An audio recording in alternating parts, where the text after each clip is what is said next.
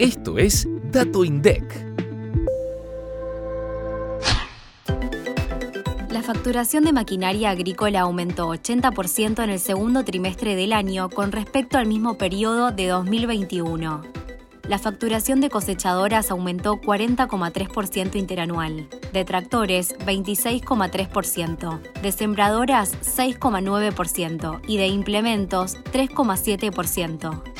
En los primeros seis meses del año, la facturación de maquinaria suma una variación interanual del 78,1% respecto al primer semestre de 2021. Además, las ventas en unidades de producción nacional se incrementaron en todos los segmentos de maquinaria durante el segundo trimestre de 2022 respecto al mismo periodo del año anterior.